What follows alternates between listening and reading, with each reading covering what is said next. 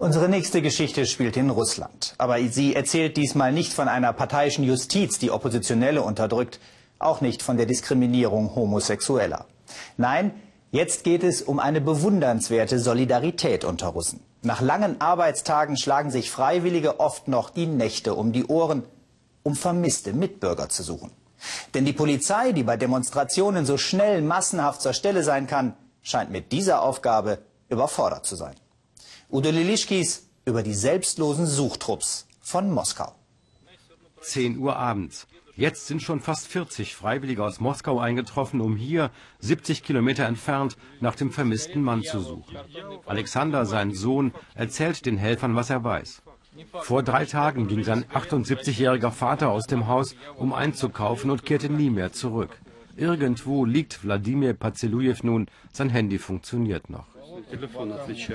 Er hat am Telefon geantwortet und sagte, bring mir Wasser, ich sterbe. Und ich bin ins Haus gerannt, habe Wasser genommen und ihn gefragt, wo bist du? Beim Teich, meinte er, und dann haben wir alle fünf Teiche abgesucht.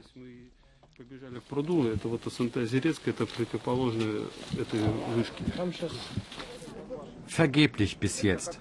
Der alte Mann ist übergewichtig, weit konnte er eigentlich nicht kommen.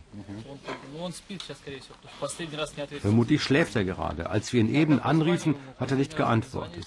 Manchmal haben wir auch Verbindungsprobleme. Sie alle hier gehören zu Lisa Alert, einem losen Zusammenschluss hunderter Freiwilliger im Raum Moskau. Nach Büroschluss in ihrer Freizeit suchen sie nach Vermissten. Stellt euch vor, erklärt Dmitri, da liegt ein Mensch im Gras. Selbst am Tag, bei kurzem Gras, ist die Chance nur 80 Prozent, ihn zu finden. Tagsüber, in seinem normalen Moskauer Leben, ist Dmitri Finanzmanager. Er leitet die Gruppe, denn er hat die größte Erfahrung von allen. Systematisch durchkämmen sie jetzt das Planquadrat, das ihnen zugewiesen wurde. Die Polizei hatte das Telefon des Vermissten über Sendemasten orten lassen. Владимир Васильевич!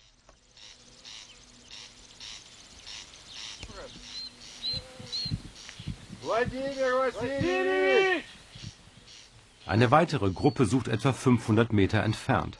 Sie alle wissen, es ist ein Wettlauf mit der Zeit. Ohne Wasser kann der alte Mann nicht mehr lange überleben. Wir fragen, warum tun Sie alle das hier? Man kann doch einfach nicht Nein sagen, wenn man bei so einer Suche um Hilfe gebeten wird. Selbst abends um elf nicht, wenn du gerade von der Arbeit nach Hause gekommen bist. Du spürst einfach, du musst mitmachen. Doch morgens um fünf sind alle erschöpft. Weder sie noch eine der anderen Gruppen hatten Erfolg. Sie haben wieder seine Nummer gewählt.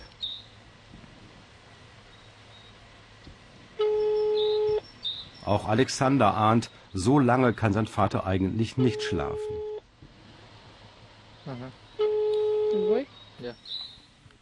Und dann kommt noch eine schlechte Nachricht. Sie haben vermutlich die ganze Nacht in der falschen Richtung gesucht. Die Ortung der Polizei hat nicht funktioniert, erklärt Artyom frustriert. Eine Antenne des Sendemastes ist kaputt. Alle Ortsangaben, die sie bekamen, waren wertlos. Die Polizei, die schon nach dem zweiten Tag die Suche aufgegeben hatte, jetzt hat sie die Helfer auch noch in die Irre geführt.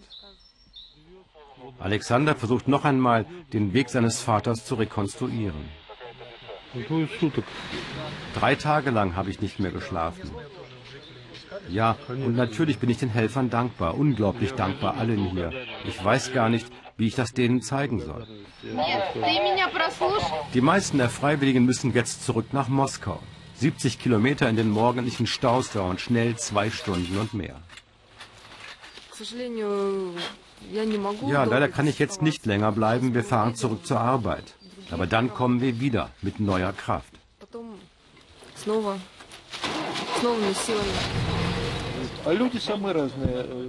Die Freiwilligen hier sind eine bunte Mischung, meint er. Da gibt es Arbeitslose und Geschäftsleute. Manche kommen mit dem Fahrrad, andere mit dem Luxus-Jeep oder Lexus, wieder andere im verbeulten Giguli.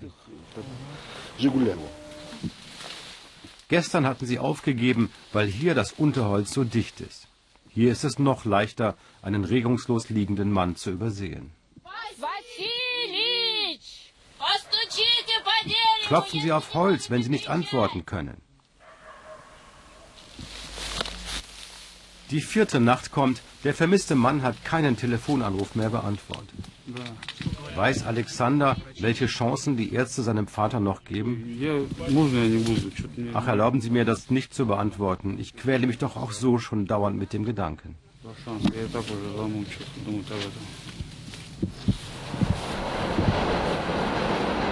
Wie kann ein alter Mann auf dem Weg zum Kramladen so weit vom Weg abkommen, dass ihn niemand mehr findet, fragen sich alle. Und warum gibt es keine Unterstützung vom Katastrophenschutz? Ein Hubschrauber hätte tagsüber mehr erreicht, als diese motorisierten Freiwilligen es nachts können.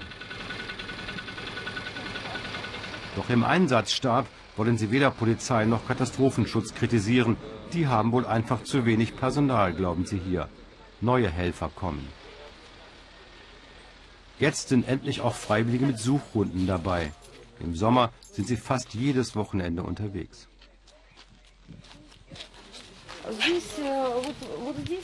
Hier habe ich einen Hund, der Leichen sucht, erklärt Tamara. Ich hoffe, wir brauchen ihn nicht. Er heißt Bohr.